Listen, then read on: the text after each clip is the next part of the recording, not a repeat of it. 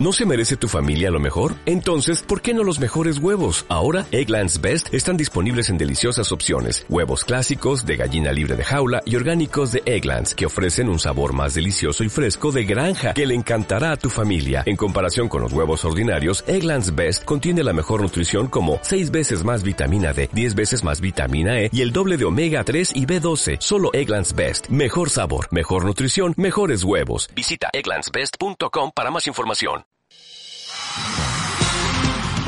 Arranca Frecuencia Fútbol, el programa radial que contiene toda la polémica e información sobre el deporte rey. Frecuencia Fútbol, dirige Tyron Quiroz.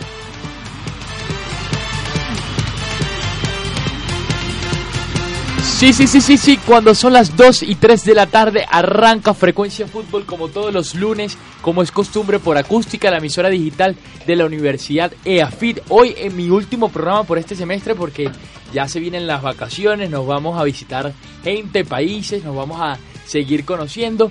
Y bueno, nada, hay mucha tela por cortar porque quedaron campeones, ya se definieron la mayoría de las ligas en Europa, en Inglaterra quedó finalmente el Chelsea campeón el Real Madrid se impuso ante el Málaga para quedarse con su copa, con su liga número 33. Bayern de Múnich despidió a Philip Lam y a Xavi Alonso. Y en Francia, el Tigre Ramel Falcao volvió a rugir. Un título más para el, para el jugador colombiano. Vamos entonces a empezar a presentar la mesa porque tenemos mucha tela por cortar, como ya lo dije. Primero que todo, como es costumbre, la señorita de este programa, co-conductora de Frecuencia Fútbol, la señorita Susana Paneso. Muy buenas tardes, Dairon. Buenas tardes a mis compañeros acá en la mesa y a todos los oyentes que nos escuchan hoy lunes 22 de mayo.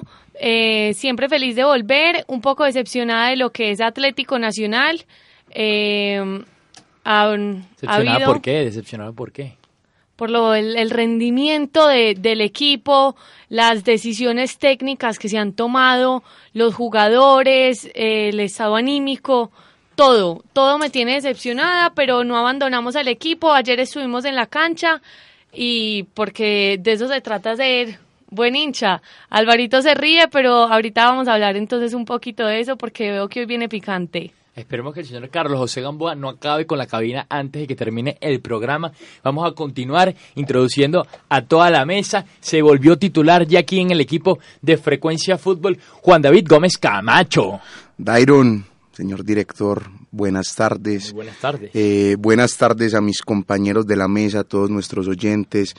Empezaron a concluir las ligas, Crónica de una muerte anunciada es mi titular del día de hoy, ya todos sabíamos quiénes iban a ganar desde más o menos la mitad de las ligas, de pronto el Mónaco nos sorprendió un poquito. Y la de España también no, la, La, de España, la de España nosotros, nosotros sabíamos que, que digamos el, el famoso tridente del Barcelona no estaba a top, como, como nos venía acostumbrando. Entonces el Real Madrid se, se vislumbraba desde hace un tiempo como, como buen candidato. Eh, vamos a hablar hoy, hoy bastante también de la Liga Águila y eso espero que ponga el varito feliz y comparto la opinión de Susana de algo triste eh, por el tema Atlético Nacional. A Carlos José Gamboa anoche le faltaron adjetivos, según Álvaro Guerrero, eh, para describir el partido nacional. Entonces yo pienso que el programa de hoy va a ser bien interesante.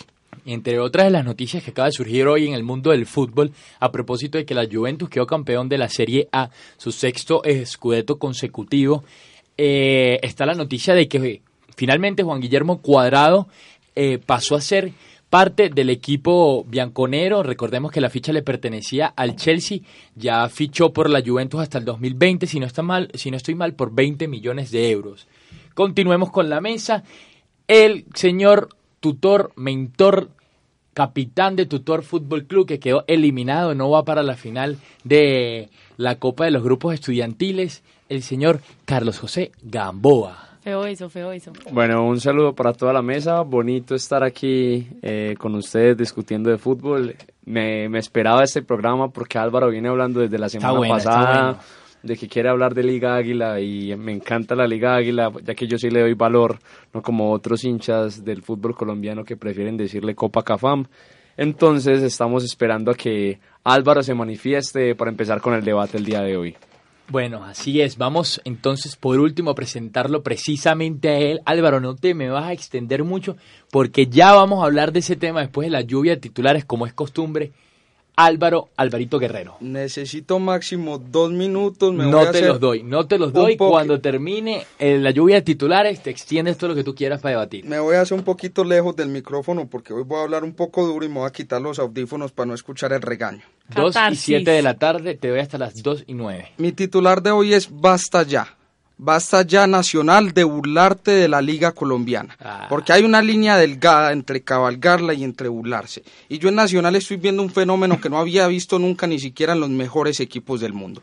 Para mí un equipo titular es el que juega regularmente. Y es increíble que en el equipo de Atlético Nacional, el equipo de Gala, el equipo de las Estrellas, juegue menos que el equipo que, que, viene actuando en Liga Águila. Es vergonzoso que Atlético Nacional, campeón de Copa Libertadores, que tenemos el privilegio de tenerlo en nuestra liga, nos dé espectáculos en la jornada dominical, en el horario estelar el partido de la fecha y nos dé espectáculos como nos dio el día de ayer contra el Deportivo Cali. Y me van a decir que los resultados avalan a Nacional, y puede que sí, pero en un equipo como Nacional las formas importan. Y ya van muchos partidos que nos tenemos que aguantar el mismo show, el mismo espectáculo de Atlético Nacional. Y basta ya para los otros 19 equipos del fútbol colombiano que se mueren del susto cuando enfrentan a Atlético Nacional. Porque ese equipo que jugó ayer en Nacional, me arranco la derecha, como diría Di María, si queda campeón del fútbol colombiano. Bueno, estoy seguro que aquí hay varios en la mesa que te van a querer responder. Yo también te voy a querer responder, pero voy a respetar los tiempos. Eh, le voy a dar unos minutos para que recapacites acerca de lo que acabas de decir y ya vamos a discutir sobre el tema, no antes de pasar a la lluvia de titulares.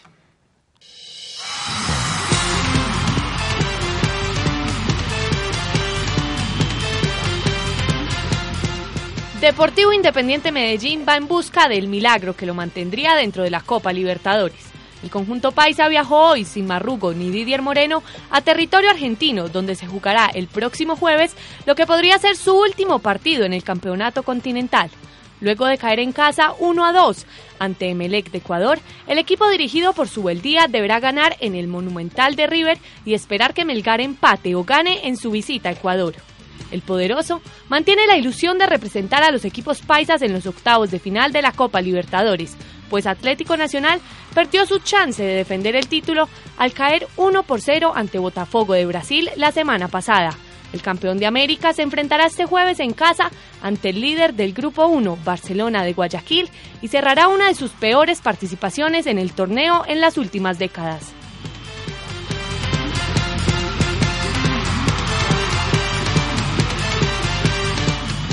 Presencia tricolor en los campeones europeos. Juan Guillermo Cuadrado, Radamel Falcao y James Rodríguez se consagraron campeones con sus respectivos equipos en las ligas locales como la Serie A, la Ligue 1 y la Liga Santander. Falcao, goleador y capitán del Mónaco, llevó a su equipo a ser campeón de la liga después de 17 años. Juan Guillermo Cuadrado logró su segundo escudeto consecutivo con la Vecchia Señora, mientras que James Rodríguez y el Real Madrid lograron un título de la liga luego de cinco años.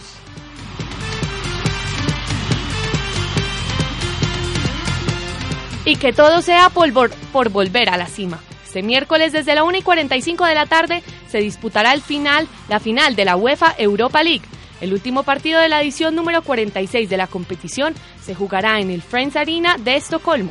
La lucha por volver a ser campeón europeo y estar de nuevo en la cima del fútbol mundial será entre el Manchester United de José Mourinho y el Ajax de los colombianos Davinson Sánchez y Mateo Casasierra. Los Reds buscarán levantar por primera vez el trofeo y volver al lugar de Champions League que hace algunas temporadas abandonaron y por su parte, el equipo de Ámsterdam buscará repetir el título que ganó por única vez en 1992 para volver a figurar en la élite del viejo continente.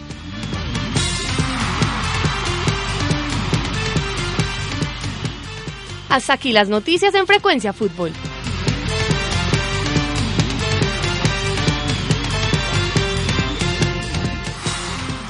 Se nota como sale de bien cuando lo hace solo la señorita Susana Paneso. ¿Sí o no, Juan David? No, increíble, increíble. Ustedes saben que yo soy un fan ferviente de la señorita Paneso en esta mesa. Bueno, entonces vamos a arrancar en tema. Hay mucho que hablar. Quiero primero hacer un pequeño paréntesis. Se está jugando el Mundial Sub-20 en Corea del Sur. Ya el día de hoy acaba, acabó la primera, la primera semana. Venezuela le ganó 2 a 0 a Alemania. Me celebré los goles con la famosa cautemilla. Recordarán el señor Juan, eh, Juan David y Carlos José Gamboa. México le ganó a Vanuatu 3 a 2. Argentina cayó derrotada con Inglaterra 3 a 0. Corea del Sur le ganó 3 a 0 a Guinea. Entre otros resultados un poco escandalosos, quizás o curiosos, Zambia le ganó 2 a 1 a Portugal. Un resultado que no se esperaba, pues, debido a que Portugal es eh, el actual campeón de la Eurocopa, tiene muy buena, tiene muy buenos, saca muy buenos jugadores generalmente. Eh, Italia perdió 0-1 con Uruguay, Francia le ganó 3-0 a Honduras, Ecuador empató 3-3 con Estados Unidos. Mañana se seguirá jugando la segunda fecha de, la fase de grupos en la cual Venezuela estará enfrentando a, a Vanuatu. Deben ganarle Venezuela a Vanuatu ya estaría prácticamente poniendo un pie en, en las octavas de final de la del Mundial de Clubes sub del Mundial de Clubes, estoy mal ya, del Mundial sub-20, esperemos que sea así, la selección de Dudamel tiene un gran equipo, tiene muy buenos jugadores y da esperanza después de ese resultado que sacó con Alemania. Ahora sí, Álvaro, antes de que tenga un infarto, entremos en materia. Falta una fecha y en estos momentos el Atlético Nacional se encuentra líder Señor de la Liga Águila con 49 puntos. Una capsulita antes de que empecemos con el tema de Liga Águila, que yo sé que les gusta bastante, sobre todo al doctor Guerrero en esta mesa. Eh, lo que venías hablando de Zambia, Zambia tiene una particularidad y es que la base de ese equipo sub-20 de Zambia viene siendo la base del todopoderoso Mazembe, porque así se llama, así es la razón social del equipo, el todopoderoso Mazembe del Congo, que es el equipo que desde hace algunos años viene cabalgando la Champions africana. Entonces, eso es lo que deberíamos tener en cuenta ahorita y no nos debe sorprender tanto el tema de Zambia sub-20. Gran dato ahí del señor Juan David Gómez, que conoce un poco de cada liga, un poco bastante. Entonces, ahora sí me dejas pasar por favor al tema de la Liga Águila. Álvaro, 49 puntos el Atlético Nacional. ¿A ti no te debería dar pena que el Atlético Nacional saque su nómina B en la liga? A ti lo que te debería dar pena es que jugando con, el, con la nómina B están 10 puntos por encima del Deportivo Independiente Medellín. A ver, el basta ya era doble. Primero, basta ya Nacional de burlarse de la Liga Águila. Eso ya lo dije, porque ni los mejores equipos del mundo lo hacen en sus ligas o lo hacen después de la fecha número 30. En Colombia solo se juegan 20. Ellos lo hacen después de la fecha número 30 y cuando están en fases finales, no cuando están en fases de grupos. Y basta de los equipos colombianos de morirse del susto cuando juega Nacional. Porque yo me imagino que ayer el profesor Héctor Cárdenas, director técnico del Deportivo Cali, cuando salió del estadio dijo, no, fenomenal. Le sacamos un empate, sacamos el arco en cero a un equipo que tiene diferencia de gol de más 25. Y la cosa no es así, Cárdenas.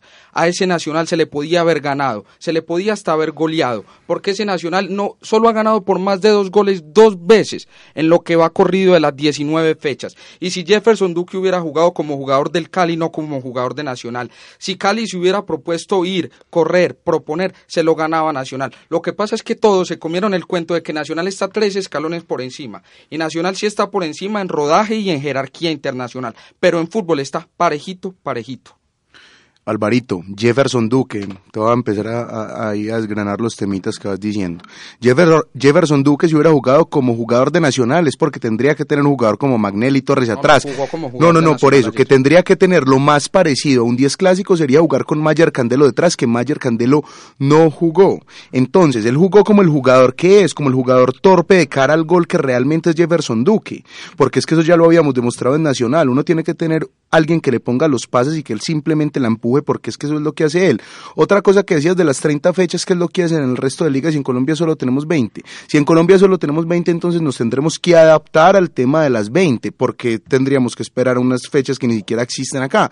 Entonces a mí no me parece malo que Nacional quiera jugar con su equipo B, con su equipo C, si igual, de igual manera le rinde, porque es que le está rindiendo y no lo está demostrando. Entonces no veo cuál es el meollo del asunto aquí. Aquí yo sí me pongo del lado de Álvaro Guerrero porque para mí Jefferson Duque sí jugó ayer con la camiseta de Nacional, porque si bien no tuvo ese compañero que le pasara más eh, el balón, tuvo tres oportunidades claras Una la tapó Franco Armani, pero porque Jefferson Duque no quiso pegarle con todo lo que tiene, porque sabemos que para rematar es muy bueno. Otra oportunidad clara, podía haber hecho el gol, pudo haber hecho el gol, pero decidió hacerle el pase a su compañero que se comió el gol, pero la tuvo clarita. La tercera en ese momento no me acuerdo, pero sí sé que fueron tres en las que Jefferson Duque pudo haber anotado y sí jugó con la presión. Aparte porque desde que empezó el partido eh, la hinchada de Atlético Nacional ovacionó a Jefferson Duque. Eso también pudo haber tenido peso en, en el jugador, saber que por primera vez volvía al Atanasio Girardot, pero esta vez a jugar en contra de, del equipo que lo vio crecer futbolísticamente acá en Colombia y con el que pudo ir a México. Otra cosa, y ahí sí estoy de acuerdo con Álvaro, y lo digo como hincha, Atlético Nacional no, no supo este semestre hacer un relevo de nóminas. Y lo que dice Álvaro es cierto, la nómina titular jugó los seis partidos internacionales que lleva hasta el momento Atlético Nacional. Son cinco de Copa Libertadores y los dos de la Copa.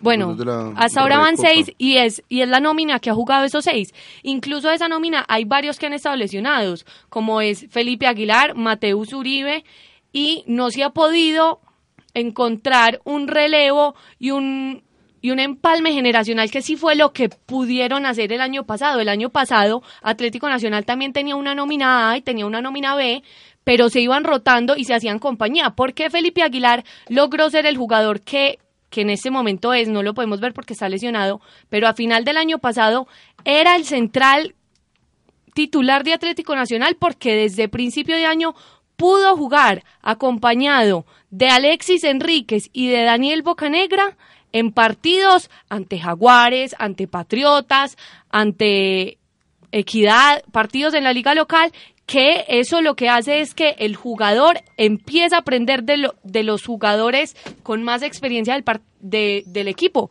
Este año no se hizo eso y Atlético Nacional puso una nómina A completamente de élite para partidos internacionales y la nómina B la hizo con puros juveniles que no tenían eh, el ejemplo de, lo, de la experiencia en la cancha. Y por eso es que por en, en este momento Carlos Cuesta, que es un jugador que tiene muchísimo potencial, no lo ha podido explotar porque no tiene al lado a un Alexis Enríquez, a un Daniel Bocanegra en su mejor nivel, que lo acompañen y que le den lo lleven de la mano por el camino correcto. En eso yo sí estoy de acuerdo con Álvaro Guerrero. Lo que no estoy de acuerdo es que sea una burla a la Liga Águila, porque es que si Nacional va de primero, tiene 49 puntos, el que le sigue es Independiente Medellín con 39, y estamos hablando de que Atlético Nacional está jugando pésimo o paupérrimo, como diría Juan Luis Valero, eso también habla muy mal de los otros equipos, porque si él si Atlético Nacional es el líder jugando así, ¿cómo están entonces jugando los otros equipos que no son capaces de superarlo? No, no, a mí me perdonan, pues, pero por ejemplo equipos como el Deportivo Pasto, jugándole de tú a tú a Nacional. Ayer le mete cuatro goles. El problema, e insisto en esto, es que los equipos ven la camiseta nacional y lastimosamente todavía no tengo la confianza para decir la palabra que quisiera decir, pero ven la camiseta nacional y se mueren del susto, se, arrugan, les tiemblan las rodillas, se les achachi como dice uno coloquialmente, a los otros. Los números de Nacional se defienden por sí solos están a 10 puntos del segundo. Pero no es posible que un equipo que sea a 10 puntos del segundo, yo insisto, en que nos dé un espectáculo como el que nos quiso dar ayer, pudiendo poner toda su nómina de lujo, cuando la podía poner y no había excusa para no ponerla. Y el entorno de Nacional parece que está muy confiado en que si pone su nómina de lujo en los en las etapas finales de la liga, ya ahora sí son campeones y denle el título de una vez. Yo les recuerdo que esa nómina de lujo, porque no la puedo llamar nómina titular, porque para mí titular es la que juega constantemente, estoy en una dualidad y no sé qué es titular, si la que tiene los mejores jugadores o la que juega siempre, porque en el caso de Nacional no es lo mismo, cuando normalmente debería ser lo mismo. Entonces yo les recuerdo al entorno de Atlético Nacional que la nómina de lujo tiene 10 partidos jugados este semestre, 7 internacionales y contra América, Millonarios y Medellín. De esos, siete, de esos 10 partidos ha perdido la mitad, ha perdido 5, ha ganado 4 y ha empatado 1. Y los 4 que ha ganado, día un golcito, día dos golcitos. Nacional solamente goleó 3-0 a Águilas en el Atanasio y le ganó 5-1 a Alianza Petrolera en Barranca Bermeja. Sí, si los resultados se están dando, yo no le critico nada al conjunto de Reinaldo Rueda.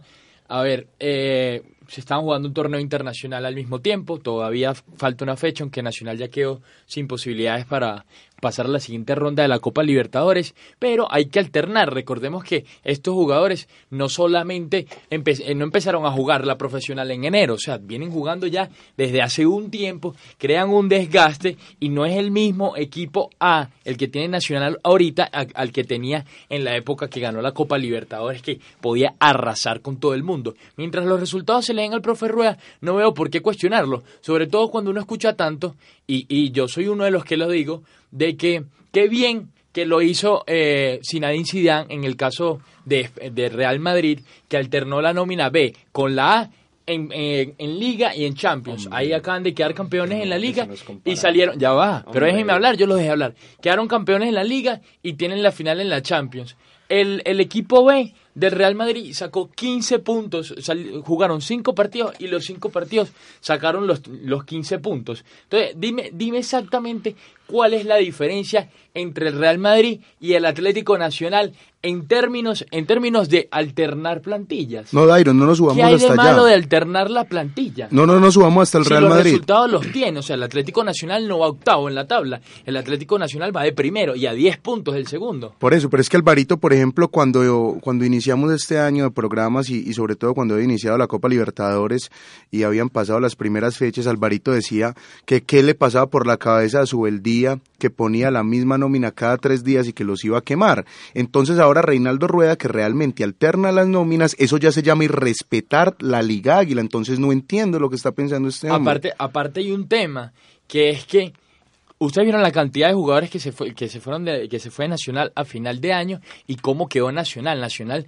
dispone de una muy buena cantera, dispone uno muy de unos muy buenos jugadores que les necesita dar fogueo y en el único torneo en que les puede dar fogueo y que les puede dar minutos es la Liga Águila y esos minutos le está resultando porque es que esos son el futuro del Atlético Nacional. Recuerdo que jugadores como Dairo Moreno le quedan pocos años de juego. Jugadores como es el caso de Aldo Leao no está no le está yendo de todo bien en el, en el Atlético Nacional. Entonces es el momento para darle esos minutos porque ellos van a hacer la cara del equipo, mi opinión. Yo insisto en que rotar está bien y Zidane lo hizo muy bien en el Real Madrid, pero lo hizo cuando estaban semis de Champions League, no lo hizo en la fase de grupos. Ahora, rotar, rotar es necesario, rotar hay que hacerlo cuando es necesario, pero insisto en que ayer no había ni la más mínima razón para rotar el equipo. Y vuelvo y digo que era el horario estelar. Ni la más mínima razón que ya estaba clasificado. Era el partido de la fecha, no había por qué rotar al equipo. Y es que son jugadores profesionales.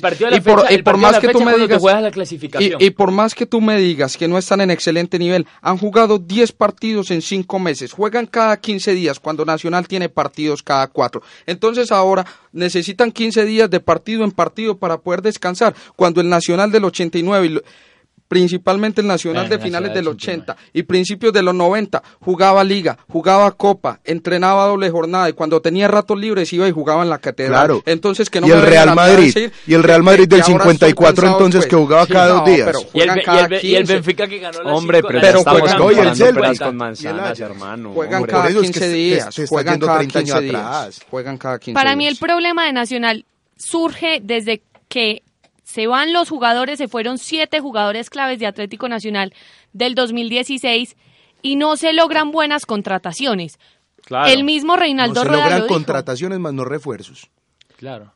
Ahí, faltó, ahí quedó faltando, por ejemplo, disculpa y te interrumpo, y yo sigo diciendo, a mí me gusta Magnelli Torres, pero cuando Magnelli Torres no es un jugador que te rinde todos los partidos. Hay partidos que se vuelve predecible, hay partidos que, que el, equipo contrario sabe cómo contrarrestarlo. Ahí era cuando entraba el Lobo Guerra. Ya no hay un sustituto como el Lobo Guerra que le cambie esa mirada del 10 que tiene Magnelli siempre. Ah, si Magnelli no funciona, no hay 10. Hablar 19 fechas después de que no hay refuerzos es muy fácil. No, no, cuando no, a principio de semestre el único que denunció eso fui yo. No, no, no, no, no, no, no, no. No, no qué pena Álvaro porque hablamos de que Atlético Nacional no se estaba reforzando bien y eso se ha visto. A Mariano Vázquez, Oscar Franco, dos internacionales que se trajeron al equipo, no han jugado más de tres fechas cada uno. Y por ejemplo, ayer era un partido para que ellos dos se mostraran. Y no estaban ni en la tribuna ni en la suplencia. El mismo Reinaldo Rueda ha dicho que se equivocó en las contrataciones y en los refuerzos que trajo para Atlético Nacional. Y eso es lo que ha desencajado al equipo desde el principio, porque como dice Dairon, no hay relevos de jugadores. Un Magnelli Torres que no rinde no lo puede reemplazar en Atlético Nacional un Aldo Leao Ramírez o un Diego Arias o un Mariano Vázquez. Simplemente no se puede, y mucho menos un Alejandro Bernal. Hombre, Reinaldo Rueda viene utilizando una nómina casi que única para los partidos de Copa Libertadores el equipo que viene con Dairo Moreno, el equipo que viene con los titulares, ya todos sabemos los jugadores. Entonces, ahora vienen a exigir, la hinchada está triste, la hinchada está berraca, porque el equipo juega mal, pero son jugadores también que están jugando cada mes, cada mes y medio, y eso no le sirve, eso no le sirve al jugador, no le sirve al equipo, hermano. Entonces, me toca empezar a utilizar como variantes a Rodin Quiñones, a Carlos Cuesta, porque ni siquiera los jugadores que pensaba utilizar desde el principio para la nómina titular están rindiendo. Los refuerzos que traje tampoco están rindiendo. Entonces Atlético Nacional, listo, estás cabalgando la Liga Águila, la estás irrespetando, lo que sea que estás haciendo. Pero el torneo internacional, el equipo que quiera apuntarle siempre a lo internacional, acaba de hacer vergüenza continental quedando por fuera. Entonces, estamos en un dilema porque listo, queda, bien, queda mal la Liga Colombiana, queda mal Atlético Nacional, queda mal eh, Reinaldo Rueda, quedan mal los jugadores, la dirigencia, y eso hay que resolverlo, porque entonces Nacional y respeta, porque de cierta forma a mí me parece que sí respeta a la Liga Colombiana, ni siquiera poniendo para partidos importantes la, su nómina titular. Y por otro lado, como la va a reservar la titular para la Copa Libertadores, tampoco muestra resultados. Entonces, eso no hay una idea, no hay nada. La verdad, Nacional, yo creo que tiene que empezar a cambiar de ciclo, no sé si es rueda o sacar, o empezar a limpiar nómina. Entonces, a propósito de Reinaldo Rueda, pues yo voy a sacar todos los trapitos al sol hoy porque ayer definitivamente sí fue la gota que rebosó la copa. Me tiene cansado el tirito de cada que pierde internacionalmente. Pero es que tú dices que subestimamos. Tú dices que rebosó la copa como si fuera el partido del siglo, como si Nacional ayer se hubiese jugado en la final de la Copa Libertadores contra el Deportivo Cali. Está 10 puntos sobre el segundo. Si yo estoy ¿Qué quieres tú? Tú fuiste al estadio ayer. No. Si yo estoy desilusionado porque vi esa vergüenza de partido, porque me sentí a las seis de la tarde y no hacía sino bostezar, ahora cómo estarán o cómo deben de estar de indignados la gente que fue al estadio, por Dios. Y déjame terminar la idea de Reinaldo. Tiene un tirito de cada que pierde un partido internacional decir que subestimó al rival. Y con ese tiro viene desde que perdieron 3-1 contra el Cachima. Que subestimamos al rival, que subestimamos... No, no. Reinaldo, tú no subestimas al rival. Tú pones toda la carne en el asador en los torneos internacionales.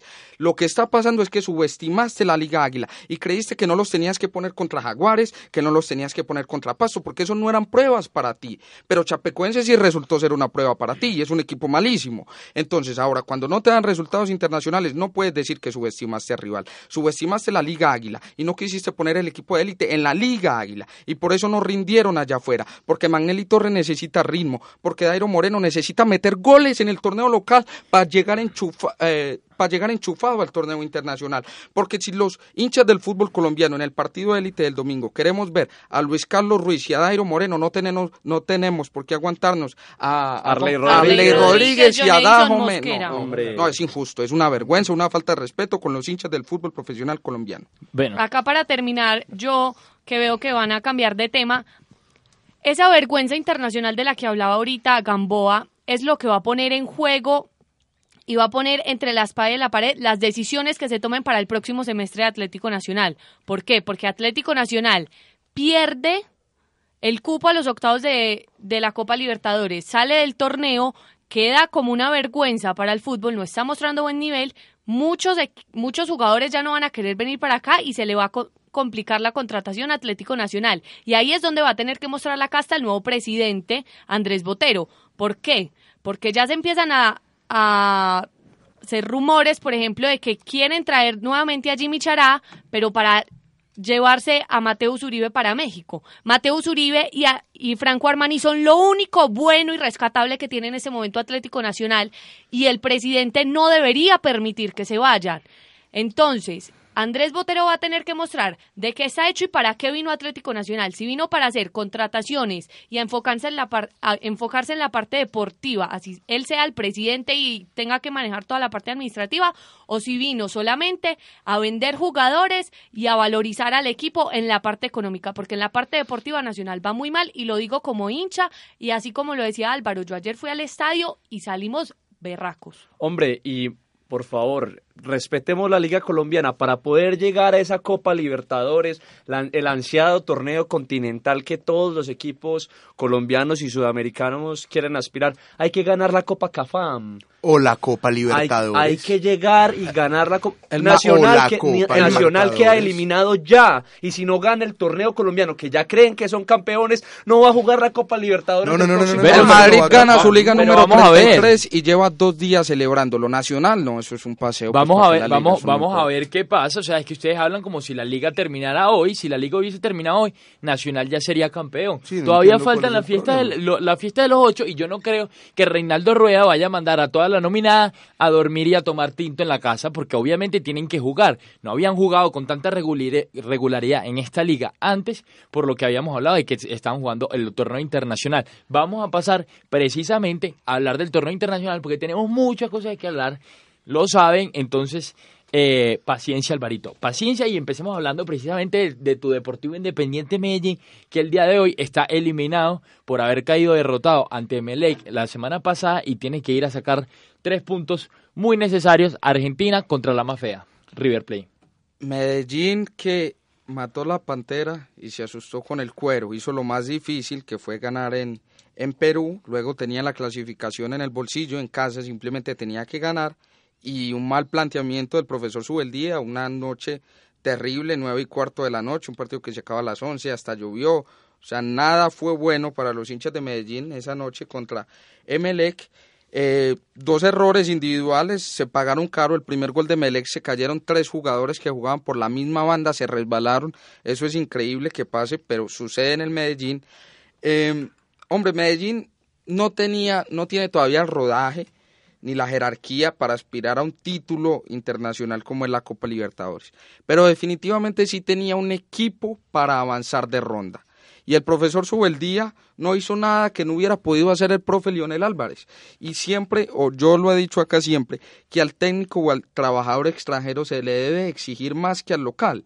Y si bien el profesor sube el día, un argentino, es porque tiene que venir a hacer cosas nuevas, a hacer cosas que los del rentado nacional no son capaces de hacer. La verdad, el ciclo con Lionel se quemó, se gastó, había que renovarlo. Pero la verdad, el profesor Subeldía no fue capaz de potenciar la nómina del Medellín y no fue capaz de darle un aire nuevo. Y, de imponer un estilo de juego. Se dejó presionar por la hinchada, por el bajo nivel de Goma Hernández y puso a, a Jairo Moreno, inicialista, cuando no sé con quién lo había discutido acá la otra vez, Jairo Moreno es un rematador de partidos. Y me, hacía acordar cuando inicialmente Cuadrado hacía buenas presentaciones en la Juve, que Alegri le preguntaban que por qué Cuadrado no era titular y decía es un excelente jugador, quisiera tenerlo en la titular, pero si lo pongo a iniciar los partidos, me quedo sin recambio en la banca, me quedo sin un as bajo la manga que me dé un cambio en el partido. Y ese es el trabajo que hace este muchacho en el Medellín. Lo pusieron de inicialista porque el profesor se dejó presionar quedamos hechos un hueco atrás. Didier Moreno le ganaron la espalda cien mil veces porque solo no pudo y pues ahí estuvo el resultado. Ahora toca ir a Argentina, aunque sea rescatar un cupo a Copa Suramericana. Te escucho, Carlos José Gamboa. Hombre, Medellín tiene una pequeña ventaja al final de este partido porque River Plate ya está clasificado. River Plate que juega de forma fenomenal. El equipo de Gallardo viene jugando bastante bien, ha remontado en la liga, está tercero. Eh, está a siete puntos de boca, pero aún debe jugar hoy y debe otro partido. Y cuenta con dos delanteros excelentes, que tal vez son la dupla, la mejor dupla del fútbol sudamericano, que son Lucas Alario y Sebastián Driussi. Eh, no creo que... Convocados a la selección argentina, ¿no? Eh, Alario está convocado a la selección argentina.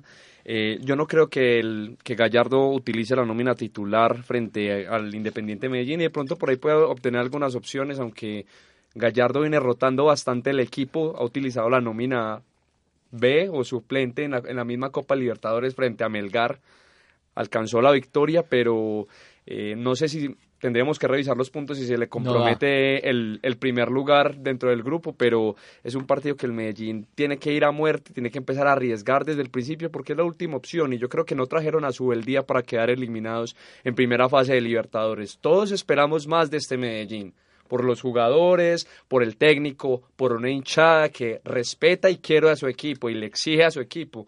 Y el Medellín no puede quedarse con que no, seguimos siendo el equipo del pueblo, te quiero, rojo, poderoso, no. Al equipo hay que exigirle. malas. El equipo hay que, hay que exigirle. Y si tienen, y si trajeron, y si hicieron el, trajeron el esfuerzo con Juan Fernando Quintero, si le subieron el sueldo a diferentes jugadores para que se pudieran quedar, hombre, hay que darle una alegría a la hinchada y por lo menos clasificar a la siguiente ronda va a ser un, un un aliciente, va a ser como un premio para esa hinchada que tanto ha querido el Medellín. Ese grupo del... ¿Ibas a decir algo, Álvaro? No, que lo más preocupante de Medellín es que va sin Didier Moreno y sin Cristian Marrugo, pues por acumulación de amarillas, y esos dos jugadores son básicamente el eje del equipo. Sabemos que que Cristian Marrugo es el que el que se pone la, la, del capitán cuando cuando hay que echar para adelante y Didier Moreno pues desafortunadamente cuando se ve solo en la mitad de la cancha le, hacen un paseo, pero es el eje del equipo y es fundamental. Tétrico, tétrico Didier Moreno contra la empresa eléctrica del Ecuador. Tétrico, malísimo, qué jugador tan tan, tan, pero tan malos que no provocaba absolutamente nada. un jugador porque tiene un partido malo es un jugador malo. O sea, Magnelli ha tenido cientos de pero es que estoy hablando, estoy hablando puntualmente de ese. Estoy hablando puntualmente de ese partido.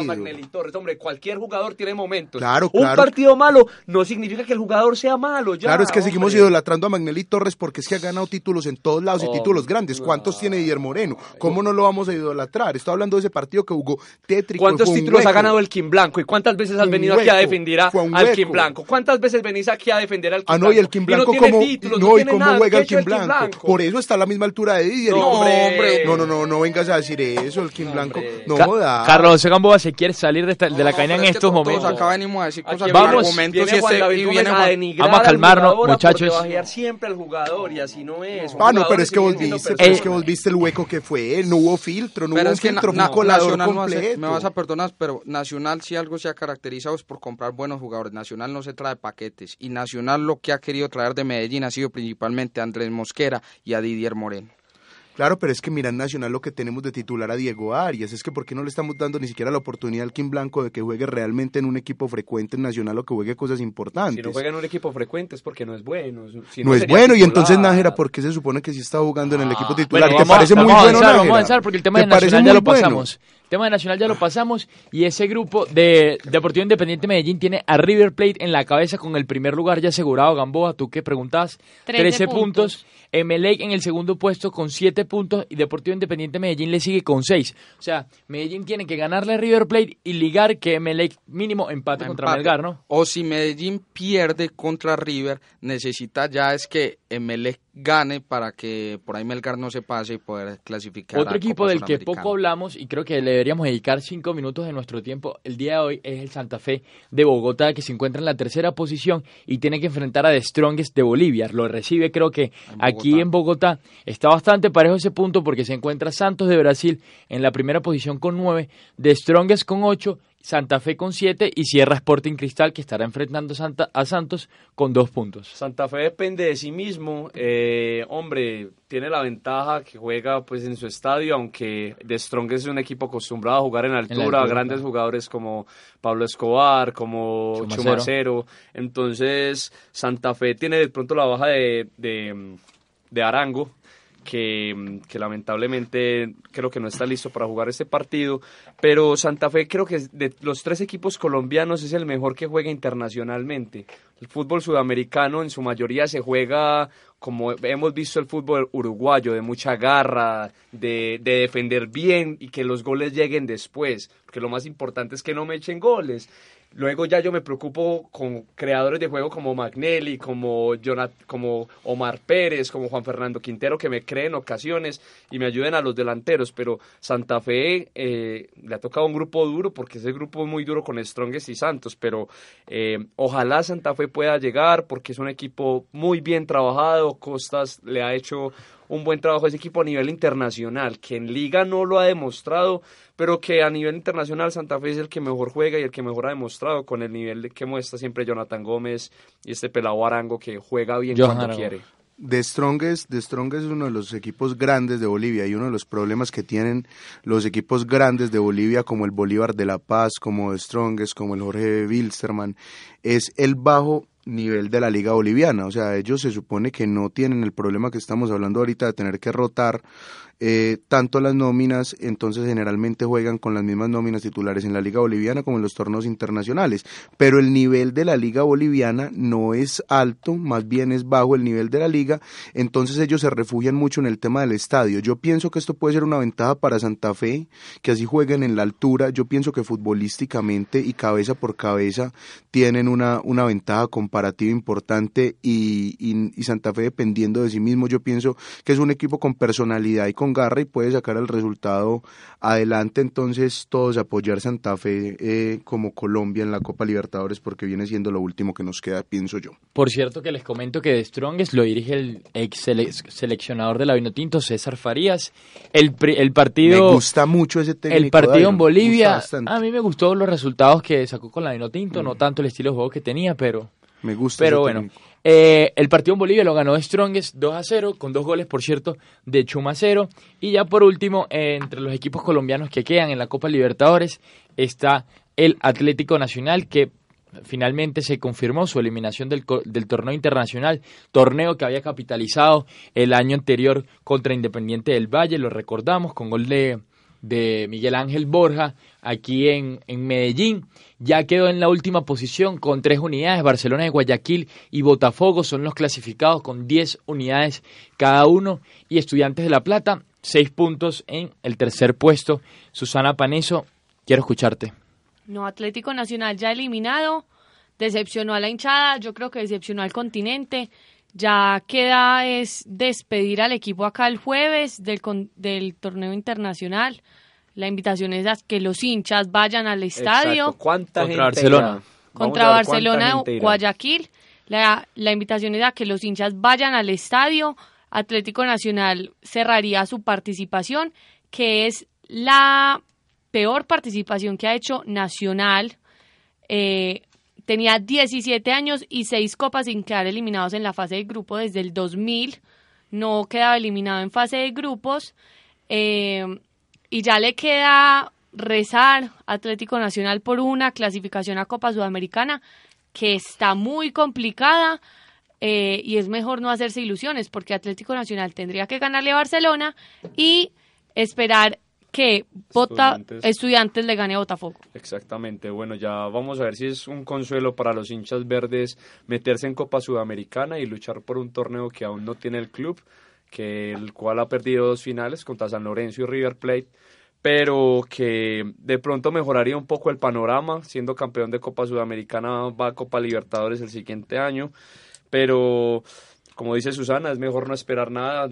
Eh, este Atlético Nacional es muy impredecible, sobre todo en aspectos bastante malos, porque ya ni siquiera se sabe cuál es la titular, cuál es el equipo de lujo, qué, qué joven va a debutar o, o, con qué sale Reinaldo Rueda en el planteamiento inicial, que muchas veces uno ve al Doleado Ramírez jugando 60 minutos y en el 42 ya está sin aire, entonces no, Nájera titular, eso son las cosas que yo sé. El bajo nivel de Farid Díaz me preocupa, me preocupa mucho porque es que venía en una curva ascendente y de un momento a otro empezó a descender. Se habla bastante de que como Pero que Nájera era una, una necesidad. Zúñiga no va a renovar con el Watford, entonces se habla mucho de que puede llegar Zúñiga. Él ha jugado bastantes veces, de hecho su trayectoria en Europa la mayoría de las veces de lateral izquierdo. Eso iba a decir yo. Se habla bastante de la llegada de Camilo Zúñiga Atlético. Entonces vendría a reforzar el lateral izquierdo y no el derecho como nos tenía acostumbrados en Nacional. Interesante tema para tiene, revisar. Tiene, tiene que hacer una renovación de plantilla Atlético Nacional para lo que viene el semestre. Creo que también así lo tiene que hacer Deportivo Independiente Medellín, sobre todo con la salida del señor Juan Fernando Quintero, que estará retornando a, a tierras europeas, como también... Dicen que lo tienen ya negociado con el Panathinaikos. Vamos a ver. Pero los que también vamos a retornar retornar a tierra, tierras, me estoy confundiendo, R con R cigarro, a tierras europeas somos nosotros porque se definieron las ligas. Vamos a empezar entonces por la Premier League que sacó al conjunto de Antonio Conte, el Chelsea con 93 puntos de campeón, un equipo que innovó completamente con línea de tres eh, protagonizada este semestre por el señor Gary Cahill como capitán, Aspilicueta, César Aspilicueta, y estuvo jugando también David Luis, que volvió al Chelsea y que tuvo una gran temporada, a diferencia de lo que había sido su temporada en, tierras parisinas. Eh, por ahí figuraba al principio del semestre Souma, pero se lesionó al principio y ya tuvo que quedar a César Aspilicueta, que le dio mucha salida. Puntos muy altos los del señor Antonio Conte, que acaba de llegar al equipo y ya lo sacó campeón. ¿Y de qué manera? Eh, César Aspilicueta es uno de los cinco jugadores que jugó los 38 partidos y todos los minutos de toda la temporada. Entonces es, una, es un jugador que silenciosamente le aporta bastante al equipo de los Blues. Eh, que puede actuar como central, como carrilero, como lateral, entonces le ha dado bastante resultado al profesor Conte. Y lo hizo muy bien el, el profesor Conte porque no trajo jugadores de lujo, él, él no hizo ningún fichaje que uno dijera, o el fichaje que llegó al Chelsea un discreto Marcos Alonso que venía de la Fiorentina, se, se metió de titular, hizo dos, tres goles en, en, total en la Premier, fue fundamental, recuperó a Víctor Moses, eh, que era un jugador bastante discreto. Que marcó goles muy importantes, marcó pocos, pero muy importantes. El, el de para coronarse campeones de la Premier y viene de marcar dos goles en el último partido también. Y aparte, otro dato para anotar, de las cinco ligas grandes europeas, tres de los entrenadores son, italianos. Carlo Ancelotti, campeón en Alemania, eh, eh, Antonio Conte, campeón en, en Inglaterra y Massimiliano Allegri, campeón en, la misma Italia con la Juve. Hay un punto que sí hay que analizar, eh, Juan David, Álvaro, Susana, todos los que nos escuchan, más allá de lo, de lo que es el Chelsea, campeón de la Premier League, el resto que queda para abajo en la Premier League. Estamos hablando de un Tottenham de, de Pochettino con 86 unidades y aquí es donde se pone la cosa sabrosa, digamos. Cierra lo, cierran los puestos de Champions con el Manchester City de Guardiola. Finalmente se pudo quedar con ese consuelo el entrenador Blaugrana, ex entrenador del Barcelona, que no pudo ganar ni un título eh, en su primer semestre, el Liverpool se adueñó de la cuarta posición que solía ser del señor Arsène Wenger, la posición que te lleva precisamente a, ese repechaje de la Champions League y el Arsenal se tuvo que conformar con la Europa League. Arsène Wenger, 20 años con el Arsenal, 15 títulos, si no estoy mal, solo 3 Premier League. Eh, tres Premier League, ahorita te voy a confirmar los años, creo que fueron 2000, eh, 2009 por ahí, y 2004. Eh, no, es, no es una cantidad eh, enorme de títulos, porque si te pones a ver de esos 15 títulos, como te digo, solo tres son Premier League, de resto FA Cup y Community Shield. Entonces, hay que estudiar. Yo quiero saber qué opinan ustedes del, del, técnico, del técnico francés en el conjunto Goner, yo crecí viendo el Arsenal, un enamorado del Arsenal. Me tocó ese Arsenal del 2004, eh, donde jugaba eh, Jens Lehmann, donde jugaba Patrick Vieira, donde jugaba Robert Pires, Robert Pires Fredrik Ljungberg, eh, Colo Touré, donde estaba Dennis Bergkamp, donde estaba Thierry Henry. O sea, era un equipo realmente eh, interesante, donde estaba Manuel Eboue, eh, jugadores que me gustaban mucho, jugadores que jugaban bonito y básicamente el técnico que los dirigiera yo pienso que podrían hacer una gran campaña como pasó en el tema del boom del Barcelona hace poco. Eh, este equipo, este equipo, pues obviamente por razones de edad y por razones de relevos generacionales se fue diluyendo y el Arsenal se ha caracterizado por no gastar mucho en fichajes, sino apostarle mucho al tema de comprar jugadores jóvenes y crearlos ellos mismos con la identidad y con la doctrina del club eh, de, de Londres. Y ha sacado algunos muy buenos ha sacado algunos realmente como la compra digamos de, de Cesc Fábregas, en su momento Fran Mérida, que por razones extradeportivas se perdió y terminó jugando en Brasil, pero que me parecía un, una apuesta interesante. El Wilshire. Wilshire, eh, Ramsey, Bellerín. La Perla Reyes, Eduardo da Silva en su momento, eh, jugadores que realmente se veían el mismo Lord Bentner, el danés, que solo rendían el Arsenal y, cuando lo ponían. Entonces, entonces yo yo pienso que llegó el momento de salir de Arsène Wenger, los hinchas no lo quieren, las personas ya no se lo soportan más. Yo pienso que este es el momento en el que deberían buscar otro estilo de juego porque es que sus máximas figuras en este momento como lo son Alexis Sánchez, como es Mesut Özil, como son estos grandes jugadores, no quieren seguir jugando. Es el mismo David Ospina, que todos los equipos dicen que debería ser titular y todos los importantes técnicos y analistas deportivos dicen que es un arquero de primer nivel. Este mismo Arsene Wenger se pone a traer a Peter Cech externamente para hacerle competencia, entonces me parece que es el punto de salir de técnico y de potencializar la plantilla rival y meterle platica también pues para traer jugadores interesantes afuera de todo lo que son las competiciones europeas, pero vivo con la posibilidad de ganar la Europa League, que al Manchester United de, José Mourinho tiene dos títulos desde que llegó el técnico portugués al conjunto de los Diablos Rojos. Álvaro, sé que te gusta mucho Mourinho, quiero escucharte. Eh, está pendiente la final el próximo miércoles contra el Ajax. ¿Cómo es ese partido? ¿Cómo es el balance general de Mourinho en el Manchester United? Antes del balance general, eh, Arsène Wenger ya sumó su título este semestre. Le ganó a Mourinho. Ese cuenta como un título para Wenger, que nunca le había ganado. Y juega este sábado contra el Chelsea la final de la FA Cup. El Manchester United de Mourinho viene, viene es un equipo que juega muy raro, hombre. Es un equipo que, que no gusta, pero que complica mucho. Yo la verdad, los partidos del United y, y no es que uno diga que qué juego tan vistoso, tan bonito, pero le rinde, gana y es muy complicado ganarle. Y pasa una particularidad con el Manchester United que le pasó durante todo ese tiempo que estuvo invicto en la Premier League.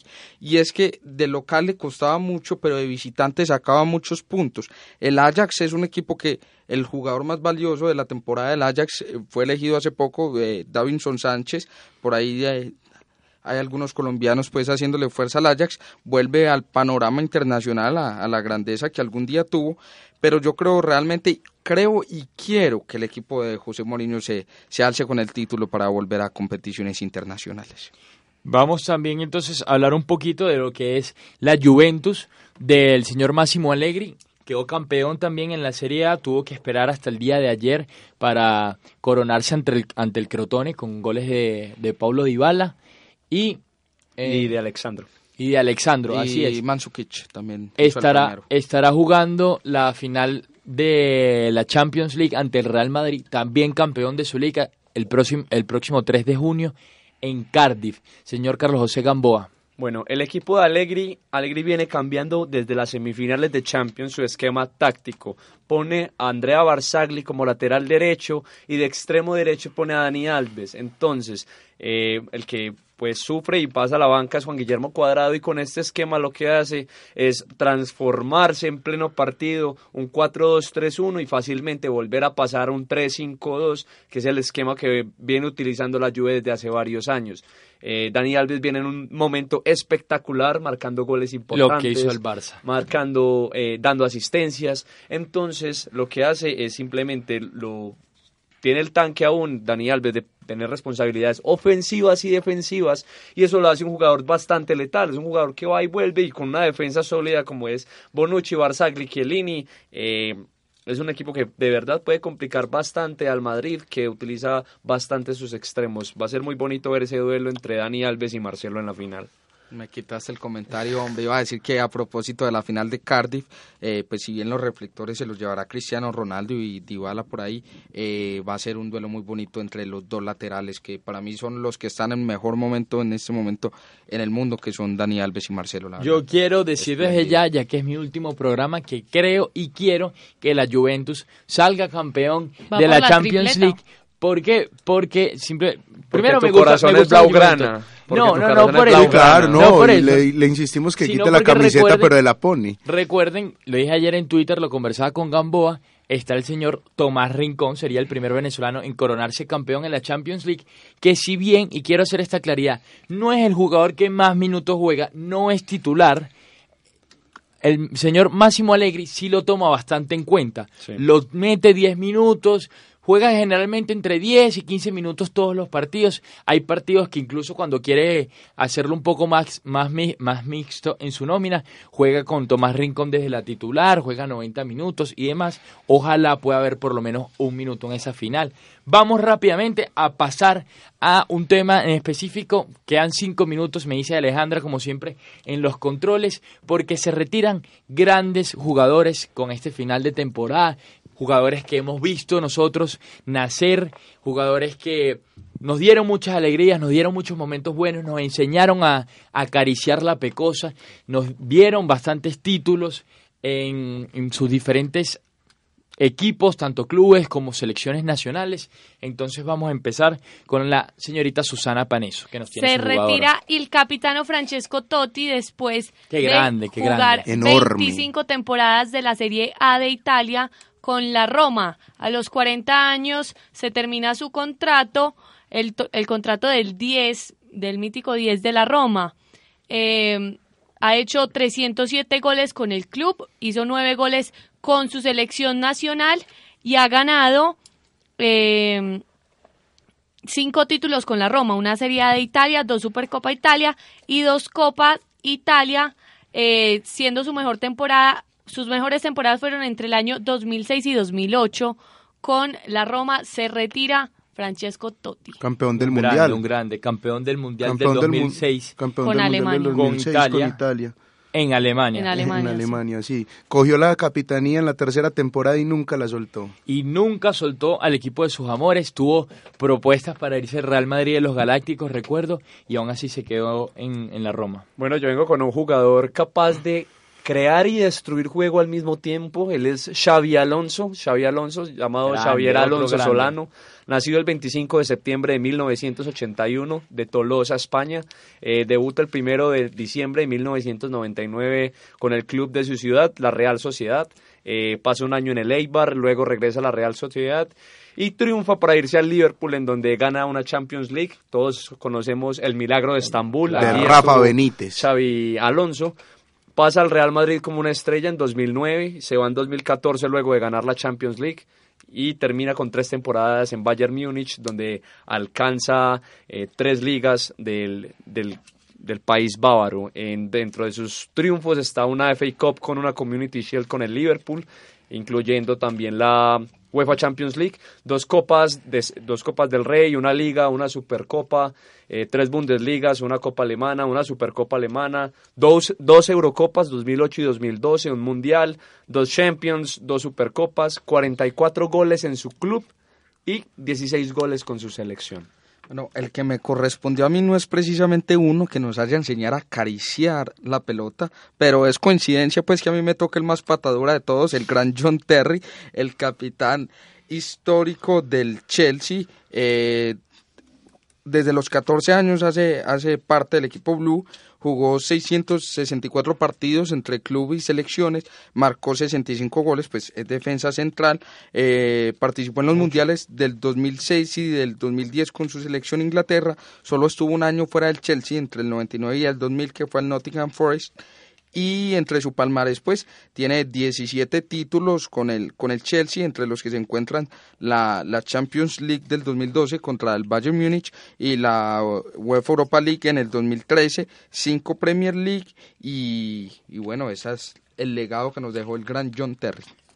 El otro también grandísimo de los mejores laterales derechos que hemos visto en este siglo XXI Philip Lam, lateral derecho del Bayern de Múnich con, 33 años, se retira del fútbol, debutó en el 2002 con el Bayern Múnich, hizo una, una, leve, una leve pasantía en el Stuttgart del 2003 al 2005 para volver finalmente a su club de siempre, el Bayern de Múnich. Fue campeón del Mundial en el 2014 con la selección alemana. Todos los recordaremos con ese gol de Mario Götze ante Argentina en tiempo de reposición subcampeón de la Eurocopa, el único título que le quedó faltando al alemán, pues se lo arrebató la selección española en el 2008, ganador de UEFA Champions League, Supercopa Europa, Copa Mundial de Clubes, el Mundial de Fútbol, como ya lo dije, Bundesliga, Copa Alemania, Supercopa. El único título que le faltó fue la, Eurocopa, como lo dije, 22 goles para el lateral derecho, que estuvo innovando durante el periodo de Guardiola, de Guardiola y llegó a jugar de volante 5. Bueno, y estas son despedidas también no de jugadores, sino también de estadios. Se, se va al Vicente Calderón,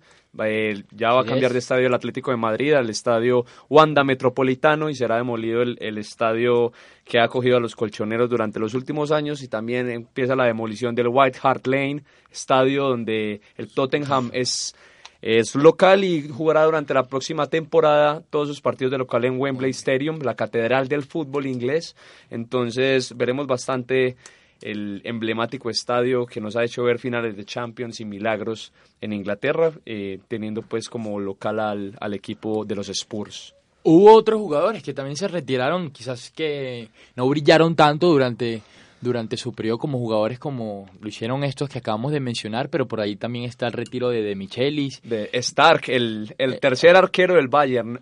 Cinco años, nueve partidos jugados y trece títulos. Nakamura. Nakamura, Duda se, se despidió ayer con el Málaga eh, cuando el Real Madrid salió campeón de la 33. Wellington. Wellington, ¿quién otro está por ahí?